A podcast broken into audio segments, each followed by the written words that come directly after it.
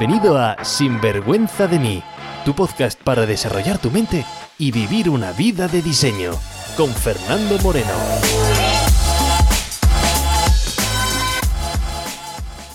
Hola y bienvenidos a un nuevo episodio de Sinvergüenza de mí. Hoy tenemos una charla con mucho conflicto y una charla además bastante interesante.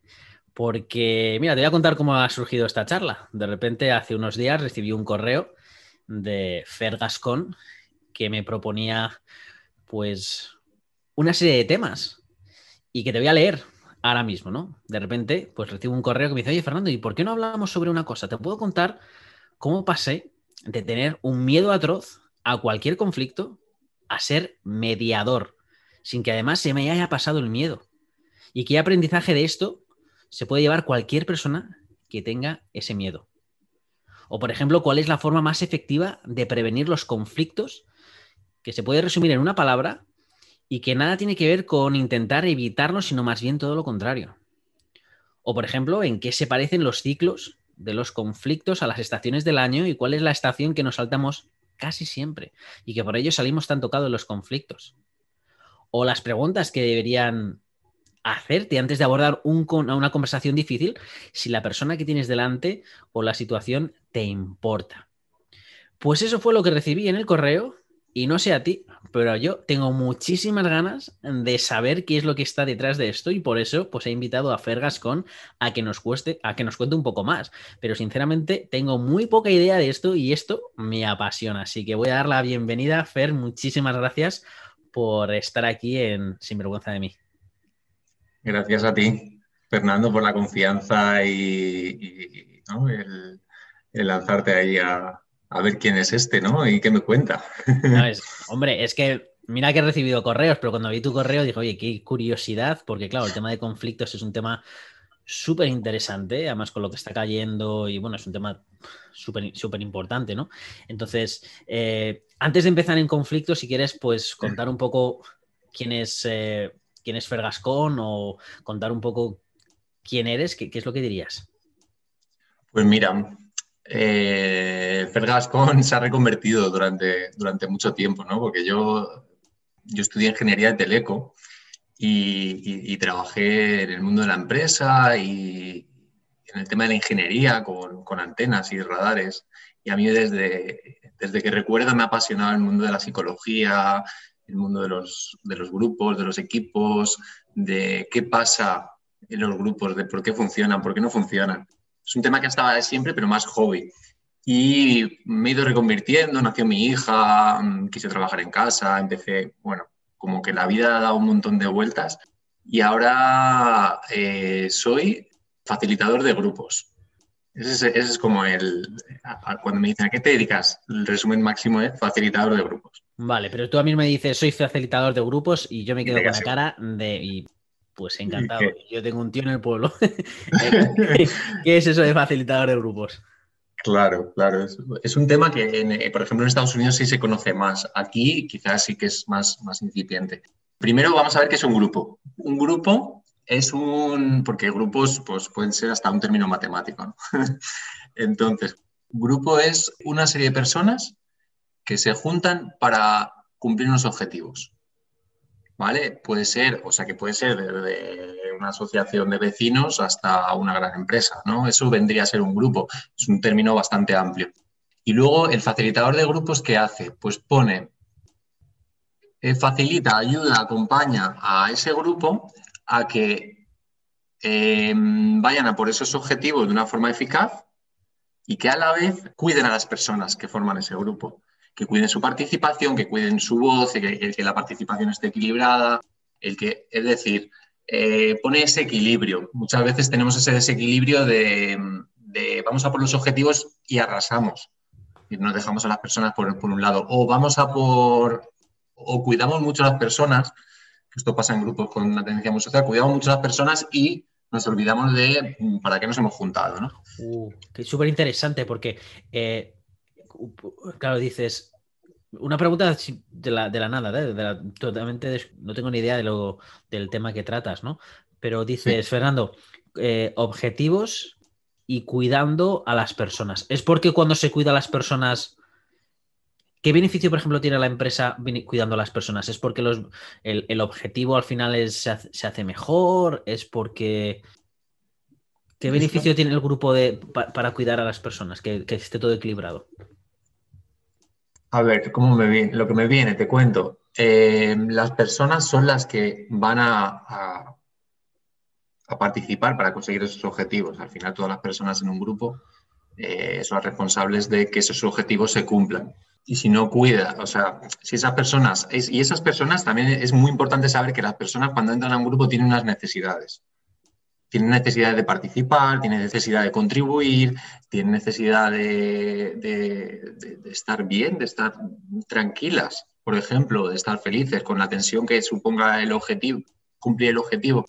Entonces, si tú no cuidas eso, es como tienes un, cacharro, igual frío, ¿no? Tienes una maquinaria y, una de las tuercas no la cuidas, no la, no la engrasas, no la... Al final, pues todo es un sistema, ¿no? O, pasa en el mundo, ¿no? Por, un ejemplo menos, menos frío.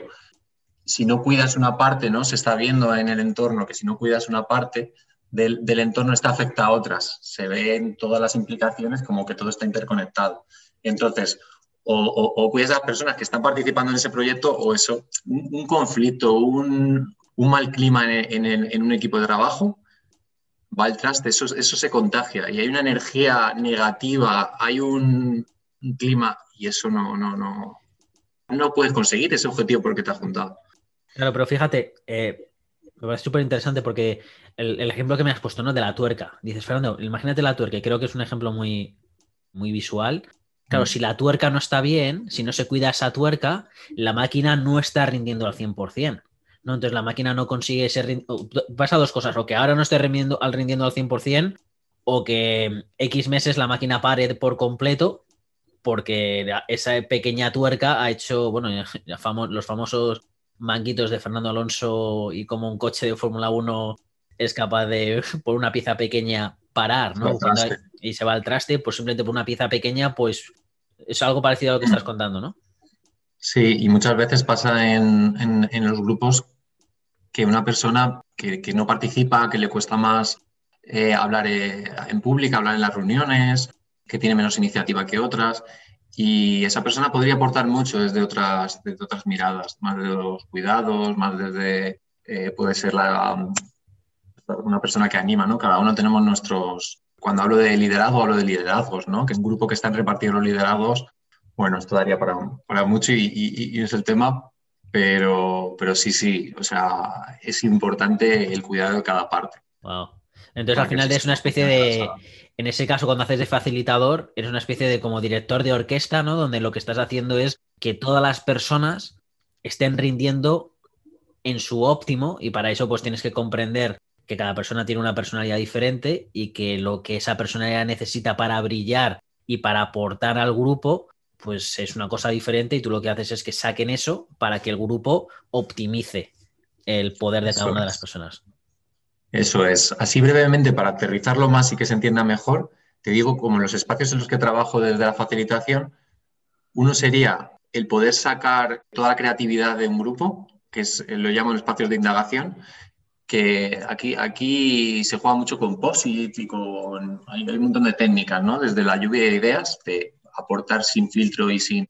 Pues hay un montón de técnicas que sirven para que todo el grupo y todas las personas puedan aportar y puedan crear algo que es más que, la suma de las partes, ¿no? Lo que llaman la inteligencia colectiva, que muchas veces cuando no conoces esas técnicas o cuando no lo haces de una forma apropiada, al final la suma de las partes da menos, ¿no? Es cada uno trae lo suyo y no se ponen de acuerdo, pero hay, hay infinidad de técnicas que te permiten sacar el máximo potencial de eso. Eso sería como uno de los espacios, el de, el de indagación. Luego otro en el que trabajo es el de toma de decisiones, que tenemos que tomar una decisión importante y difícil y, bueno, pues ahí puedes convertirse en una lucha de egos, pues yo, traigo esto, yo traigo lo otro, lo mío está bien, lo tuyo no, y, ser pues más difícil de lo que era, o seguir un proceso, también hay, hay muchas técnicas y el arte de la facilitación para poder tomar una decisión sostenible, una decisión inteligente, o la mejor decisión, o por lo menos una decisión y, y poder tomarla.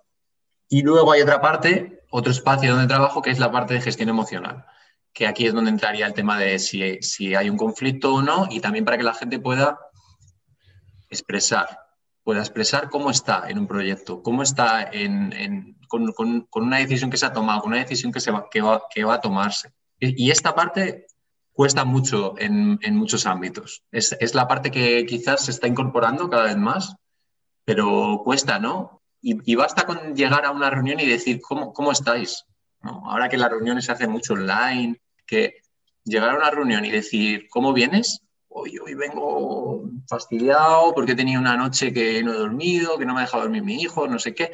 Ya ahí de repente ya has descargado eso y ya estás más preparado para afrontar la reunión de una manera más productiva. O sea, que ese cinco minutos de decir cómo venís sería un espacio de gestión emocional pequeñito, ¿no?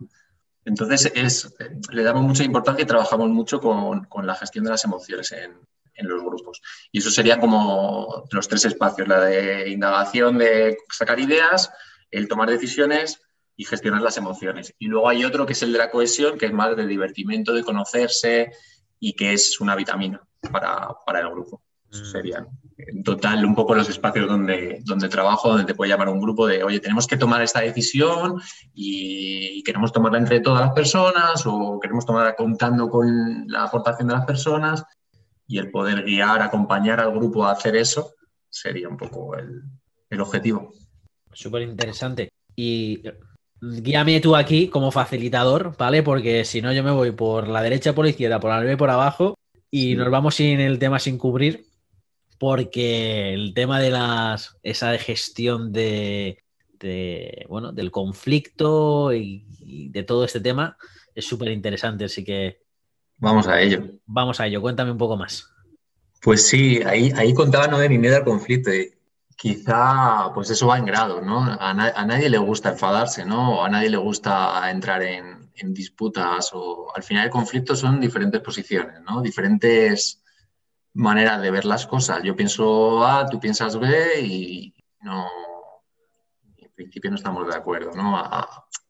y cuesta encontrarse ahí. Entonces, en esas que le cuesta, hay gente que le cuesta más y hay gente que le cuesta menos. Pues a mí eh, soy de los que me cuestan más. ¿no? Yo soy de estar en, en la cola del súper con, un, con una cosa, alguien delante con un carro enorme yo con prisa y por no decirle, oye, ¿me dejas pasar? Digo, venga, venga, y me pongo excusas de tipo, venga, y así, y así medito, y así estoy. No, no, no. Como que me cuesta ahí afrontar esa, esa conversación o esa, bueno, esto es una cosa que, me ha venido de siempre. Y, y, yo ya había empezado con esto de los grupos, a mí me, me, gustaba. Esto, esto de evitar los conflictos tiene su punto porque yo solía caerle bien a la gente, o suelo caerle bien a la gente, ¿no? Porque como soy muy, complaciente, pues es un tema que la gente dice, oye, pues qué, bien se está con esta persona que no se queja. Y... Bueno, no se queja, no se queja externamente, porque internamente estoy seguro que eres un volcán. y esa es, la, esa, es, un poco la historia, eso es, eso es lo que pasa. Eh, dentro estás como apuntando, estás apuntando, pues lo que he hecho y él no hace, y esto que he hecho y el otro no hace, y, estás ahí. A mí me pasó, eh, yo ya había empezado con esto de la facilitación de grupos, a mí me gustaba mucho, y a veces veo que en la vida, te, te oí en un podcast algo así como que para, para, ser psicólogo había que estar un poco, había, había que pasar, haber pasado alguna dificultad ¿no? emocional o, o, psicológica, y estoy un poco, estoy bastante de acuerdo en eso, ¿no? De tienes que vivir las cosas que luego te vas a enfrentar a ellas. Y, me pasó en el tema de los grupos, yo estaba en un grupo en el que, que era muy importante, era como, tenía un rollo de convivencia, era como muy clave en mi vida. Y surgió diferencia de posiciones, surgió un conflicto y yo no lo afronté por, por aquello de evitarlo, pues lo fui dejando. Lo fui dejando, lo fui dejando, lo fui dejando y claro, a mí, a mí me estaba causando algo por dentro, lo que tú comentas. Y al otro lado, a la otra posición, también le estaba causando cosas. Y entonces empieza, cada, cada parte empieza a, comerse su, a, darle vueltas a la cabeza, ¿no? A, a, pensar, porque el otro ha hecho esto, porque lo ha hecho por, por otro, lo ha hecho... Y ahí, o sea, una pista, ¿no? Que mando desde aquí es que eh, la gran mayoría de los conflictos vienen por malentendidos. O sea, no, no, no, no sé si hay un estudio, pero a mí me decían que más del 90% de los conflictos vienen por malentendidos. ¿qué pasó en, ese caso? A mí me estalló en la cara y acabó, acabó mal. Acabó la cosa bastante, bastante complicada. Pero por todo eso que se había ido calentando el volcán. Y, fue, fue duro, fue triste. Y yo salí de allí diciendo, esto de los grupos es terrible, eh, yo voy a mi bola, yo voy a ir solo, eh, no, no, no, me acerco más, estuve a punto de dejar, en esa época estaba formándome como facilitador, estuve a punto de dejarlo, de no, verle sentido, de, y una, hubo una, una facilitadora, una formadora mía, que ella me dijo que, que ella estaba feliz en proyectos que, que viven en, en, comunidad y digo, pues que me parece es, una chaladura todos los días con, con enfrentarte a todas esas diferentes posiciones. Y ella me dijo su experiencia en un grupo en el que, en el que parecía que la cosa iba mal y, y gracias a un, una facilitadora que vino y les acompañó, pudieron comprender cada parte, pudieron hablarse, pudieron nombrarlo y cerraron. O sea, el grupo no, no siguió adelante, pero se fueron con una sonrisa, ¿no? Y, bueno, poco a poco fui cogiendo esperanza y me fui dando cuenta de todos los errores que cometí en este conflicto y cómo el miedo al conflicto y el intentar evitarlo me había llevado a un conflicto mayor. Y, la palabra esta, ¿no? Cuando decía una palabra que, es clave en el, en el, mail que te mandé. Para mí una palabra clave y como una, misión de, de la facilitación es la claridad. O sea, si yo soy capaz de sentarme con ellos y decirle, mira, yo estoy mal por esto, por lo otro, por lo otro, y los otros me lo pueden decir, hay maneras de decirlo, ¿no? Y eso es bastante clave también. Pero el hecho de nombrarlo, de poder nombrarlo y de que las otras partes lo puedan nombrar, que se puedan expresar, nos hubiera permitido dejarnos de los malentendidos, tener claro que si te caigo mal, pues como me lo dices. Y, eso hubiera dado claridad y hubiéramos, por lo menos, no, no, no hubiese hubiera calentado el volcán. A lo mejor el volcán estallaba y teníamos que romper, pero nos hubiera dado claridad. ¿Qué hace la facilitación a la hora de traer claridad?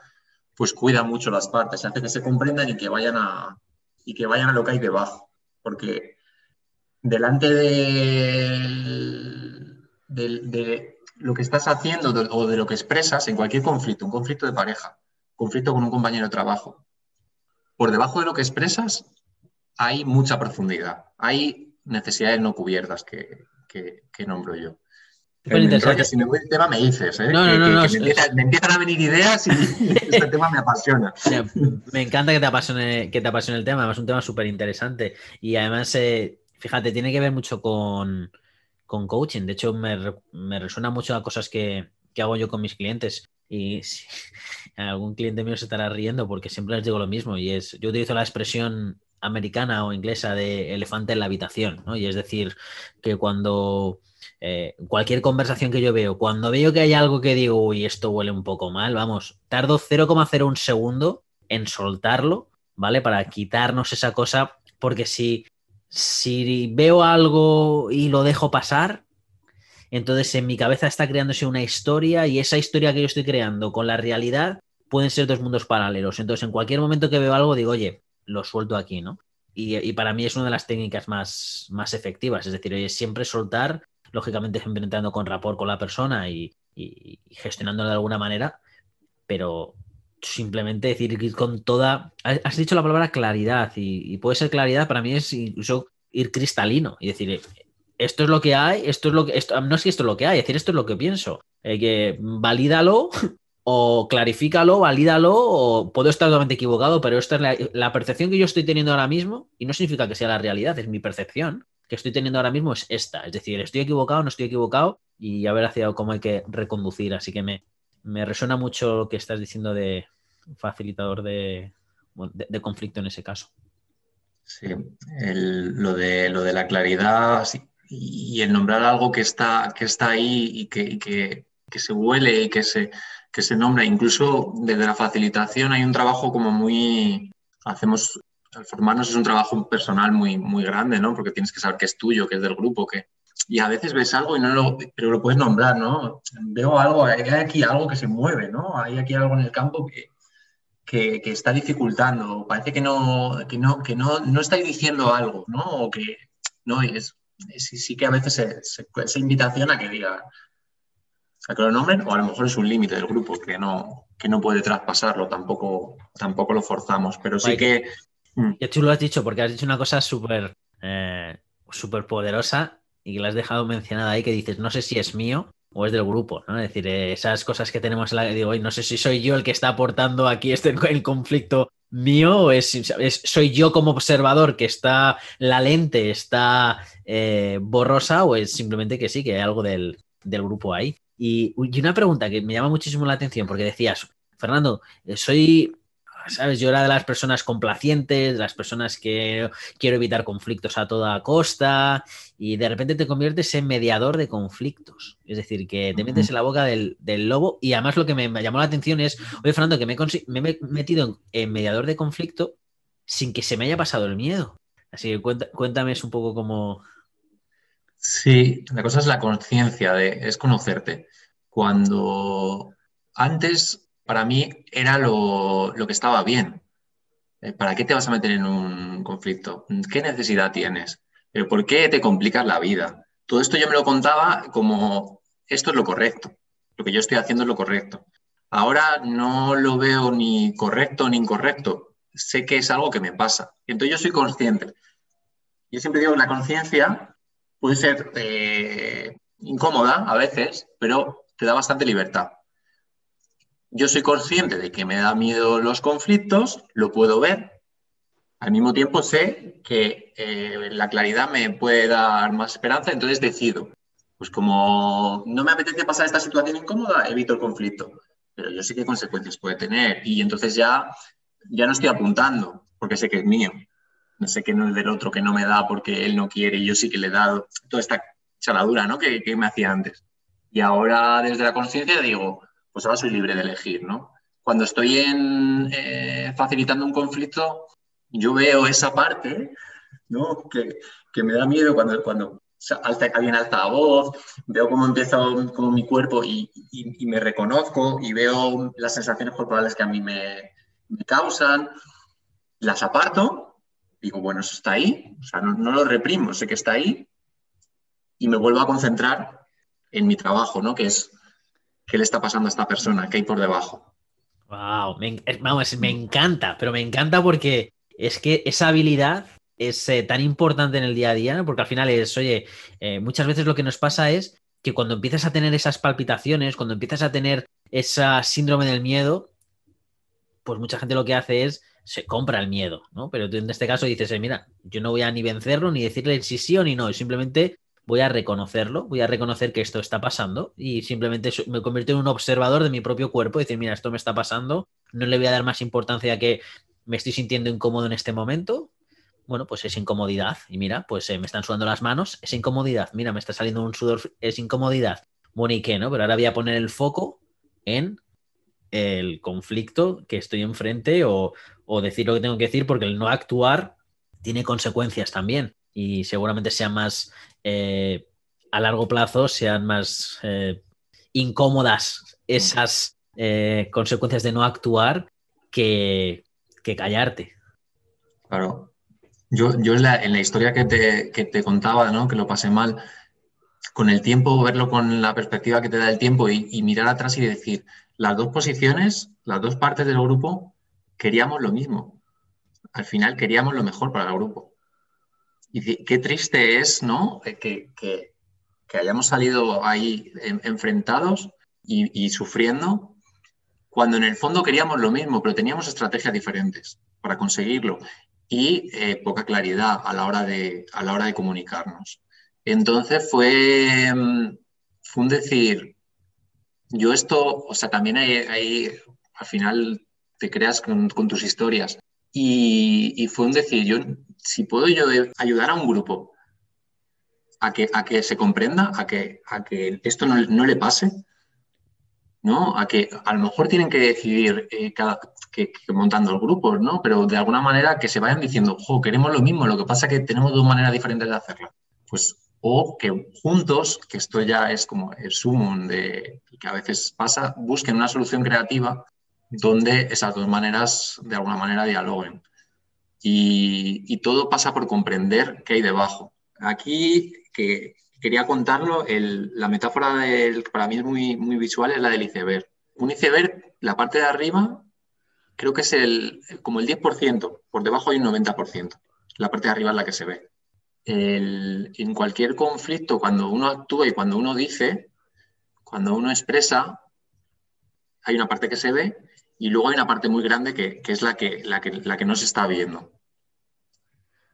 Y esa parte que no se ve eh, suele ser como, si, se puede nombrar y se puede sacar, eh, la otra posición es más fácil que lo comprenda, porque va más hacia, hacia lo profundo, va más hacia los sentimientos, va más hacia las necesidades, hacia...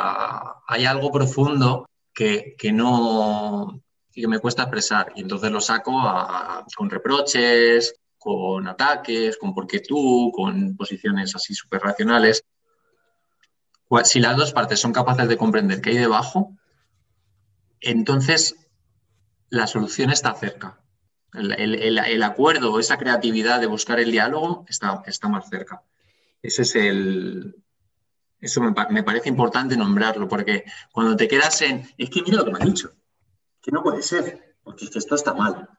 Cuando te quedas ahí en eso, eh, es, muy irreconciliable, es muy difícil salir de ahí. Oye, ¿y, cómo? Porque claro, dices, Fernando, al final esto es cuando empezamos a elevar, ¿no? Cuando empezamos a, no sé cómo se dice en español, en inglés es chunking up, cuando empezamos a elevar eh, un nivel de abstracción, es decir, cuando empezamos a ver que todos vamos a, queremos exactamente lo mismo, pero que el vehículo que estamos utilizando es diferente y el conflicto está casi más en la estrategia que en la finalidad, ¿no? Eh, pero dices, ¿y, cómo? ¿Cómo al final decides, no? Porque, eh, por ejemplo, te pongo un caso, ¿no? Que dices, aquellas personas que quieran defender que se puede tener armas en casa, eh, la finalidad es la seguridad, ¿no? Dice, no, me siento más seguro y yo quiero tener, puedo, quiero tener mi, propio, mi propia arma, ¿no? Y quiero que se legalicen las armas porque eso va con mi seguridad. Las personas que no quieren tener armas y que no quieren que eso se legalice, lo hacen por su seguridad, porque dicen, no, no quiero que la gente pueda tener armas, porque claro, cualquier loco podría tener armas. Entonces, eh, ambos buscan lo mismo, que es la seguridad del grupo, simplemente que uno tiene una estrategia que es todos con armas y otro que tiene ninguno con armas. Entonces, ¿cómo se llega a una resolución de conflicto? ¿Cómo se hace ver qué estrategia es la mejor o, cómo se reconcilia esas estrategias? Mm. Esto, me viene, ¿no? Cuando quería, dentro de lo que tenía preparado de hablar de la definición del conflicto, creo que, o, cómo veo yo el conflicto, creo que lo puedo ver por ahí. Porque al final en el conflicto hay una parte, hay una parte tuya que no quieres ver hay una parte tuya que realmente niegas, ¿no? Que esto, este no soy yo, yo no voy a tener armas en mi casa, o yo no voy a dejar de tenerlas, podría ser. Bueno, una cosa importante ahí, ¿no? ¿A qué, estrategia llegas? Cuando, cuando empecé a formarme como mediador, lo primero que me dijeron fue muy, muy paradójico, que es, ¿qué es lo que queréis? Me, hicieron la pregunta, ¿qué es lo que queréis cuando vais a, mediar un conflicto? Y, una pregunta que es, pues que, se lo, pues que lo solucionen pues encontrar cuál es la manera. ¿no? Esto, esto te, sale, te sale del alma, pues tú quieres. Y dice, pues por ahí no vas. Pues por ahí no lo vas a conseguir. Por ahí es difícil. La estrategia que tienes que, o sea, lo que haces cuando medias es que las dos partes se intenten comprender. Que intenten comprender que hay esa parte profunda. Olvídate de las soluciones. Olvídate de que lleguen a una solución. Haz que se comprendan, que, que consigan empatizar, ¿no? Hay, diferentes técnicas y diferentes maneras. Pero cuando una parte puede ver que lo que la otra quiere es seguridad, eh, eh, ahí puede empatizar con la seguridad, con la seguridad de, poder estar en tu casa, ¿no? De alguna manera, si profundizamos, la parte que tiene, que tiene armas en casa le puede decir desde el corazón, es, yo quiero estar en mi casa tranquilo. Yo quiero estar en mi casa con mi familia sabiendo que no nos va a pasar nada, que estamos, que nos cuidamos, que, podemos estar viendo la tele sin que no nos, ¿sabes? ¿Y, ¿Y, quién no quiere eso, no? el poder ver esa parte, aunque la estrategia sea otra, cuando tú empatizas, de repente te abres a esa persona, dices, ostras, quiere estar tranquilo. ¿Qué quiere la otra persona? Quiere, quiere poder caminar por la calle con, tranquilidad. Quiere que cuando, cuando oye esos episodios terribles de, que alguien saca la pistola y se ha cargado, sabes, eso le duele, ¿no? Y le, rompe, ¿no? Entonces, cuando empiezan las dos partes a ver la vulnerabilidad de la otra, ahí ya, eh, de ahí pueden emerger las soluciones. Pero como vayas a, lo que quiero es solucionar esto. Ahí, ahí se puede, se puede, se puede complicar. Puede ser más difícil. Interesante. Y una cosa que tengo, yo sé que tienes algo que me quieres, que quieres contar, ¿vale? Es decir, que tampoco quiero venir aquí y, romperte un poco los, no, pero, pero a gusto ahí contando, porque al final voy contando todo, ¿no? Aquí y voy diciendo todo lo que, lo que tenía en cuenta. No, no, sí, yo lo que quiero es sacar el, todo el conocimiento que tú tengas para, para beneficiar aquí a la comunidad de Sinvergüenza de mí. Y, hay una cosa que me, que me, pusiste en uno de los, de los puntos del correo y decías, Fernando, eh, ¿cuál es la forma más efectiva de prevenir los conflictos? Si se puede resumir en una palabra. A esa, pero ya la he dicho, era la de claridad realmente. Ah, vale, vale, vale, vale.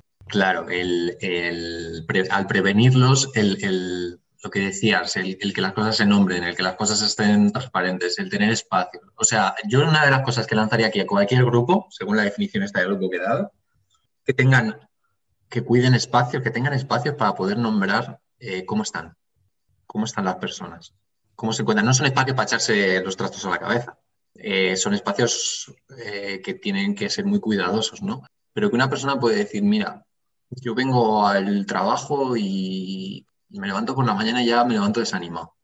O, estoy con este proyecto, estoy ilusionadísimo, eh, porque me está aportando, porque me estoy contribuyendo, ¿no? que las personas puedan nombrar cómo, cómo están, cómo están con una decisión que se ha tomado, cómo están, claro, no desde un espacio, si es un espacio donde yo nombro es que este proyecto me está costando un montón, no sé qué, y, luego el jefe te está pasando factura, pues malo, ¿no? Tienen que ser espacios muy, muy cuidados. Y luego también, si, o sea, yo trabajo mucho con la comunicación no violenta, que es una técnica para, expresarte y para poder empatizar y, y muchos grupos y, empresas se, forman en, técnicas como esta, ¿no? Entonces, a la hora de dar feedback, a la hora de contar a alguien cómo está desempeñando una función, a la hora de poder conocer estas, poder conocer algunas técnicas para poder hablar desde uno y no, reprochando al otro, pues son interesantes para cuidar estos espacios. Entonces, sí lanzo estos espacios de, de poder dar claridad no solo al nivel más, que más se ve, sino también a nivel más profundo. Y ya te digo, hay grupos que no están, esto de las emociones, ¿no? no me... pero al final están ahí. Y decidimos mucho, mucha parte de las decisiones son a través de la parte emocional.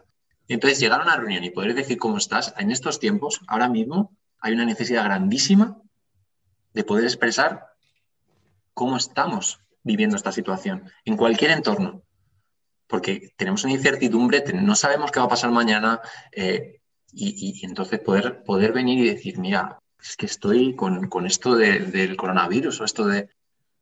Pues lanzo eso, ¿no? De dar esos espacios y la palabra clave esta que decía que, puede prevenir muchos conflictos es la claridad, porque la mayor parte de los conflictos son malentendidos. Y claridad, como decimos, es suelta y sueltas porque estás en un espacio donde sabes que no hay, no hay consecuencias, ¿no? De... No hay consecuencias sí que, claro, cuidado, cuidado como sueltas, ¿no? desde la comunicación no violenta se habla que hables de ti. Por resumirlo mucho, es de cómo yo, que yo siento y que yo necesito. O sea, y no vale decir necesito que tú, porque entonces ya estás hablando del otro. Ah, en el momento que dices siento que, ya no estás hablando de un sentimiento, eso es una pista.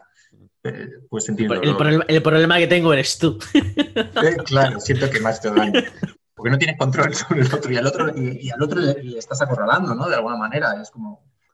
Entonces, sí, o sea, hablar no en la comunicación no violenta como hay una serie de pasos, pero dices, esto que ha pasado, siendo lo más objetivo que puedas, esto que ha pasado, ¿no? Esto, hechos, sí, ir a lo concreto, hace que me sienta así, que me sienta enfadado, que me sienta triste, que me sienta cansado o alegre o contento, ¿no? Que estos espacios pueden servir para, expresar lo, difícil y lo, más agradable. Y necesitaría esto. Necesito, decía que yo en el fondo necesito seguridad. Necesito la seguridad de, que mañana voy a seguir viniendo a trabajar. Necesito la seguridad de que voy a estar en casa tranquilo. Y expresado así es difícil que la otra persona, porque la otra persona lo que hace es abrirse a, cómo viene, ¿no? Ah, súper, súper, súper poderoso, porque claro, estamos hablando de conflictos de laboral, pero esto es conflicto de, conflicto de pareja 100%, ¿no?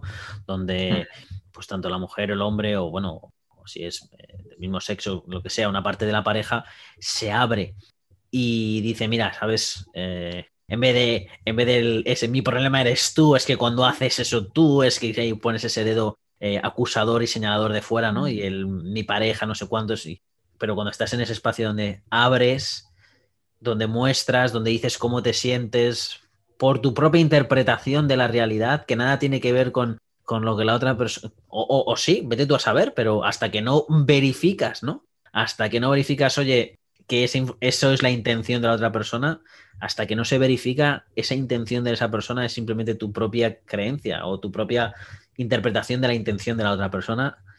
Y mm. súper, súper, súper poderoso. Y, querido amigo, una pregunta sobre temas de, ciclos. No sé si esto también se me ha pasado cuando dices eh, los ciclos de los conflictos y las estaciones del año. Sí, esta, esta, esta, es buena. es una metáfora que me he inventado yo, que no he oído por ahí y, seguro que tiene muchas lagunas. Pero, pero me, me, resonó en una sesión, bueno, una sesión que hice una persona individual eh, y, de repente me vino y, me resonó, porque me, bueno, la persona me traía que, ojo, es que estos enfados es que se van repitiendo, ¿no? Y, entonces lo he relacionado, el, ciclo del conflicto, y, si lo he visto en grupos con más detalle, lo he relacionado con las estaciones del año. Entonces, en, los grupos siempre se empieza con, una prima, bueno, siempre, es habitual empezar con una primavera, con mm, creamos y, y, esto te da la potencia para, para crear todos los cimientos que, requiere un proyecto nuevo. Entonces es como el momento glorioso en el que todos nos llevamos bien, en el que todo lo que hace el otro te cae bien y en el que todo empieza a florecer y todo, y todo crece y todo. Luego, viene, luego vendría el verano, que es donde empiezas a, a recoger frutos, donde como una estabilidad, que ya empezamos a trabajar, que tenemos unos ritmos de trabajo, que tenemos unos sistemas y, donde hay, pues, de alguna manera, un, calor, una, normalidad. Y el otoño, pues empieza a hacer viento, empieza a llover y se empieza a caer todo. Todo eso que habíamos construido de repente se empieza a caer y caen las hojas. Y entonces para mí el otoño sería el momento del conflicto, ¿no? Que de repente en, en todo grupo, en toda relación que se considere relación, hay conflictos una de las cosas que también nombro es, eh, si no hay conflictos, eh, la cosa o alguien se está callando o, estamos, ¿no? Cuando hablo de grupos digo, me dicen, no, pero estamos bien, pero a veces tenemos conflictos y, digo, es que si no tuvieras conflictos serías una secta, en el que todo el mundo piensa igual, en el que no hay diversidad. Entonces ese, ese es como el otoño, donde está el conflicto. Y aquí una cosa súper importante que traigo es el invierno y, es lo que me nombraba en el mail. La gente se pasa del invierno, del, otoño quiere pasar a la primavera. ¿Qué pasa con el conflicto? Que duele. Es incómodo, es molesto. Y lo que quieres es salir de eso. Lo que quieres es, yo quiero, yo quiero que todo vuelva a ser como era antes. Y el conflicto ha venido para enseñarte algo. Entonces es, quiero buscar una solución, lo que hablábamos antes. Quiero encontrar la solución ya para poder salir de este, de este, sufrimiento, para poder salir de esto que me es incómodo. ¿Qué, ves en la naturaleza con el invierno? Que de repente, cuando ya se han caído todas las hojas, para. Tiene, hay tres meses de, de parón, de ahí no, pasa nada. Yo a veces, cuando no, no, hace viento y vas a la naturaleza y escuchas, es un silencio. Es decir, es sobrecogedor, ¿no? el momento en el que en las dos posiciones de un conflicto de repente se miran a sí mismas y en vez de decir, vamos a buscar una solución ya y vamos a salir de esto, yo, a veces en, discusiones ¿no? de, con mi pareja es, yo quiero salir de aquí, quiero solucionarlo ya. ¿Qué tengo que hacer la próxima vez para que esto no te siente mal? Pues el próximo día no voy a hacer esto o te lo voy a decir. Em, si intentas buscar soluciones para salir. es el momento de, de recular y de decir, ¿qué tengo que aprender de aquí?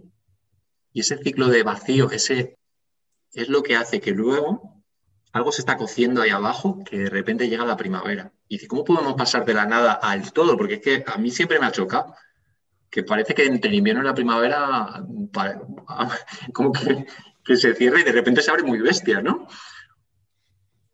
Y es porque se ha dado ese tiempo, porque se ha dado ese tiempo de tal. Entonces, desde aquí lo que, lo que sí lanzo es que eh, cuando estás mal, si quieres eh, rápido buscar soluciones, rápido salir de ahí, rápido, ahí recula a ver qué tienes que aprender, porque una de las cosas que suceden es que haces como si nada, vuelves a la normalidad pero ahí hay algo que no has aprendido. Para mí el conflicto viene para, que, para enseñarnos algo, para que crezcamos, para enseñar al grupo algo, para enseñar a la persona algo, para enseñar una relación algo. Y puede salir con eso aprendido o puede salir con una cosa que va a volver.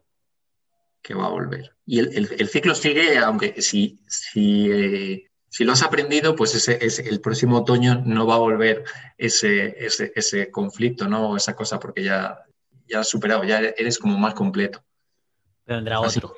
Claro, vendrá otro que te ayudará a seguir progresando. Porque al final el conflicto te ayuda a ir superándote, a ir conociéndote más creo que lo he nombrado antes, pero muy breve, que el conflicto también te muestra partes desconocidas de ti, partes que no ves. Mm, me encanta. Eh, entonces, te sirve, te sirve para ampliar tu, personaje, ¿no? nosotros al final, en los grupos lo llamamos roles. Pues en, un grupo, pues uno tiene el rol de ser el que hace una función, ¿no? Una determinada función en el equipo. Y, y este... Mm, y estos personajes a veces están un poco limitados, pero hay una persona mucho más grande que eso. Entonces, decimos, cuando el rol se come a la persona, cuando tú eres eso y no eres otra cosa, y esto se tiene que cumplir, o, pero tú eres una persona mucho más grande que, todo eso, pues a veces te sirve para ampliar ese, para ampliar esa visión, para ampliar esa creencia, para ampliar, y para eso es importante lo, de, lo del invierno, ¿no? Lo de poder decías a, veces cuando en, la pareja empiezas a tirarte los trastos a la cabeza. Pues esos son momentos que a todos nos pasa, que, o sea, que, la gente que lo escucha y dice, ay, lo estoy haciendo mal. No, es que esto pasa. Esto somos humanos. Pero son momentos en donde tienes que echarte para atrás, tener el valor y el coraje de decir, no voy a seguir por aquí, me, me voy a mi habitación, me voy a mi espacio seguro, cada uno que se conozca y sepa que le viene bien, y para poder afrontar el, conflicto desde otro, desde otra, con ese aprendizaje, o por lo menos estar más preparado para, poder tomar esa conversación. me, encanta lo que me encanta lo que estás diciendo y por muchas cosas. Mira, una, lo que me rescato y que me encanta es cuando decimos, oye, que tiene que haber conflictos, si no has puesto es, una, secta, ¿no? Todos pensamos igual, tiene que haber un conflicto. Y eso me gusta no solamente en, las empresas, sino en relaciones personales, ¿no? Cuando dices, no, Fernando, hombre, mi, relación, hombre, es perfecta, bueno, tenemos nuestro momento, ¿no? Y, y parece como que la perfección es no tener el, es no tener el conflicto, ¿no? Entonces dicen, no, no es perfecta porque, bueno, tenemos nuestras cosas. Bueno, claro que tenéis vuestras cosas y por eso también es perfecta, ¿no? Es decir, eh, la naturaleza es perfecta porque hay invierno también, ¿no? Y entonces se necesita el invierno y por lo tanto no porque digas no es invierno, pues es malo, ¿no? Hombre, pues es, está bien. Entonces, que haya problemas de pareja no es el hecho, es, lo que se hace con esos problemas de pareja, ¿no? Es decir, eh, lo llevas al invierno, lo solucionas para que vuelva a florecer y, y evolucionar y que siga el ciclo natural o simplemente pues eh, no dejas ¿no? que llegue el invierno, intentas que haya primavera, primavera y al final pues revienta porque estás intentando hacer una especie de, de, agricultura eh, rara, ¿no? Y entonces estás intentando romper, romper ciclos y luego dices, ¿por qué se rompe, no? Así que me encanta eso de dices de las relaciones, pues oye, que tiene que haber que tiene que haber conflictos y cómo luego ese paso al invierno, y ese paso al invierno decir, oye, vamos a trabajar, ¿no? Porque al final el invierno lo que está pasando en las flores, supongo también, es que harán cosas por el subsuelo, no entiendo yo, ¿no? algo se está cociendo ahí debajo, sí. Algo está cociendo ahí debajo y entonces igual tenemos que eh, revisar, dar, echar una vista para atrás y decir, hey, ¿qué es lo que nos está pasando aquí? ¿Y qué es lo que no estoy viendo? ¿Qué es lo que tengo que aprender de esta situación? Y en vez de ir a buscar la solución rápida, que sobre todo ir a buscar la solución rápida suele pasar mucho la energía masculina, de ir a buscar la solución, ir a buscar la solución que hay que arreglar, que hay que arreglar, que hay que arreglar, y en vez de dar ese, pasado para, ese paso atrás, ¿no? Y tengo una... me encanta, esta, esta metáfora me, encanta la que has utilizado, más me encanta a mí contar historias y metáforas, así que eh, seguramente la usaré en alguna sesión y te daré, te daré, te, daré crédito, así que millones de gracias por compartirlo, me parece muy bonita. Una duda que tengo, ¿no? Porque claro, en conflicto, porque has dicho, es momento de llegar y meterme en la habitación o encerrarme a mí dentro. Pero ¿qué es lo que pasa cuando hay dos personas? Que claro, hay un conflicto y una persona a lo mejor eh, lo que hace es, pues, oye, quiero hablarlo, quiero pelearlo, y otra persona ante el conflicto es, ¿sabes qué? Uh, me quedo, Yo hablo, yo lo que digo es un poco pues la, respuesta de la amígdala, ¿no? Es decir, lo que puedes hacer, que cuando te, entra el miedo, hay varias reacciones. O tienes, o atacas, ¿no? Porque es lo que te hace el mecanismo de defensa, es vas a atacar porque hay un peligro y lo atacas, o lo que puedes hacer es quedarte totalmente congelado y decir, uy, me he quedado paralizado y no sé ni cómo reaccionar, me convierto en un árbol e intento pasar de eh, camuflaje, ¿no? Y que pase todo sobre mí y, no sé ni cómo reaccionar. Y luego la otra es el volar, ¿no? son las tres Fs en, inglés, ¿no? Fight, fly and freeze. Y el, volar significa, bueno, pues eh, que hay un conflicto y lo evado, ¿no? Pues no, no, no quiero hablar del conflicto y bueno, y lo que sea, ¿no? Y das la vuelta, intentas la vuelta para no hablarlo. Eh, ¿Cómo, ¿Cuál es tu postura ahí, no? Porque si tú de repente dices, no, tengo que irme al invierno, pero la otra parte quiere ir a la primavera. Entonces, ¿cómo haces ahí para que una persona que está buscando la solución y el otro que quiere ir al invierno, ¿cómo, qué, dirías en ese caso? Mira, yo en, primavera y en verano hablaría de esto para, ver, qué hacemos, ¿no? Y de alguna manera llegar a, llegar a acuerdos porque sabemos que va a llegar el invierno. Entonces, él, muy bien, estaba guay darle claridad para prevenir los conflictos, el poder tener espacios para hablar las cosas. Eh, yo con mi pareja tenemos reuniones semanales de, de, poder expresar con, cronómetro. ¿eh? nos ponemos un, cronómetro de que uno suelte eh, cuidándonos y tal, y el otro la escucha activa, ¿no? También con, una técnica y, poder acoger todo eso. Pues esto sería la parte preventiva. Pero luego está ya, cuando ha llegado. Entonces también pues, nos ponemos en ese, ¿y qué, hacemos cuando, cuando vaya a pasar esto? Y, bueno, pues justo con mi pareja y yo trabajamos a veces, facilitamos juntos, hacemos cursos juntos, tenemos como, miramos mucho este tema y, también tenemos muchos conflictos, no, no, no quita la cosa. Entonces, lo que hacemos es, sabemos que la amígdala, mm, cuando secuestra el cerebro, es imparable y, qué hacemos en esos momentos. Entonces, en ese eh, tenemos hablado de antes de pues cuando pase esto mm, y yo esté eh, sobrecogido y uno de los dos quiera seguir, seguir, seguir, eh, como sabemos que es lo mejor, pues el otro lo va a nombrar con todo el cuidado del mundo, decir, mira, en este momento yo no estoy preparado para afrontar esta conversación, eh, me, siento, me siento mal y, quiero cuidarla porque para mí es muy importante que hablemos de esto y que lo trabajemos. En estos momentos creo que no es el momento. Entonces me voy a, me voy a ir a correr o, me voy a, o voy a desahogarme con una amiga o entonces voy a, voy, a, voy a tomar esa distancia la otra persona se puede quedar en ese momento que ya la amígdala ya la ha secuestrado, se puede quedar mal, pero en el fondo lo hemos hablado antes, de alguna manera es un acuerdo. Esto es un acuerdo que yo he podido contar que tiene que ver con lo que tengo con mi pareja, pero, pero es bonito también que, los grupos piensen en ello. Que, las personas, las relaciones, las parejas, piensen en ello y no cojan esta solución que he buscado yo, ¿no? O, o que he dicho yo. Pero que cuando estén en momentos tranquilos en verano, que es todo maravilloso y es, no vamos a nombrar esto, pues que lo nombren y digan, que tengan ese espacio y decir, cuando esto pase, ¿qué, cómo, lo recogemos o qué hacemos? Quizá al final es construir una solución creativa preventiva, construir una solución creativa para corregir y luego cuando ya venga el conflicto y estemos en ese invierno, que tengamos la oportunidad de... Porque la respuesta a la medida es luchar, huir, volar. Pero para aprender de un conflicto ninguno de los tres funciona.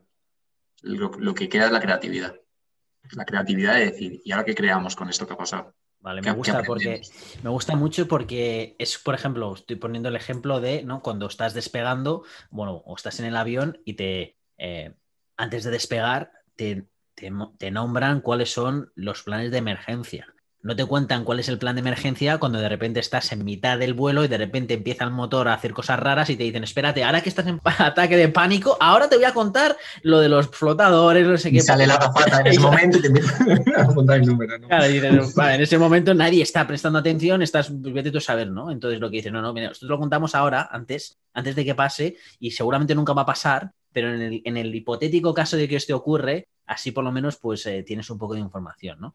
Y con lo de los conflictos no es en el hipotético caso de que ocurre, porque es el ciclo natural. Y me encanta lo que hablas del conflicto, de que al final el conflicto es dar luz a esa parte oscura de ti que tiene que salir porque tienes que trabajar porque tienes que crecer y evolucionar. Si no hay conflicto, puede ser, pues que, si no hay conflicto externo, es que hay un conflicto interno que no estás verbalizando. Mm. Y, me gusta el, el, eso de, no, pones espejo, que salga el conflicto, se trabaja. Eh, acuérdate que winter is coming, ¿no? Que el, invierno, el invierno está cerca y entonces eh, eh, va a venir. Y como va a venir, pues abrázalo, que es una parte de la estación y del año donde, donde te gustará más o te gustará menos. A mí, yo soy de verano porque por eso vivo seis meses en, en teoría en Australia y seis meses en España porque me quiero quitar el invierno aunque este año, por esto que está pasando, me ha tocado comerme dos inviernos, pues esto debe ser, no sé, el universo diciéndome, Fernando, tienes que meterte dentro y mirar eh, eh, esa mm. parte de ti, ¿no? Pero me gusta el... esa metáfora me parece muy buena y qué importante es, pues, fíjate, estamos hablando de conflictos de mediación de grupos, pero qué importante es para parejas. Mm. Me encanta tu solución, el sistema que tienes, ¿no? Y al final es, hey, esto es llegar a un acuerdo de que va a venir, va a venir problemas y cómo decir, en vez, muchas veces, oye, ¿qué palabra podemos decir para que la otra persona, cuando yo diga una palabra, esa palabra clave que solamente tú y yo entendemos, significa, oye, déjame espacio, que tengo que interiorizar, que no soy capaz ahora de comprender esto, simplemente dame tiempo.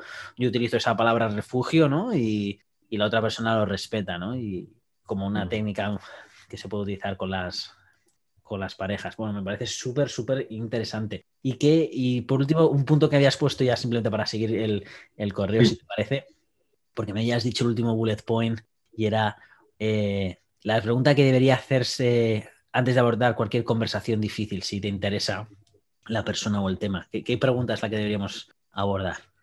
Pues mira, cuando, te, cuando, cuando llegas invierno, cuando te vuelves a, tu, a tu este a, recular, ¿no? A decir, ¿y ahora qué tengo que aprender de esto? ¿Ahora qué tengo que...?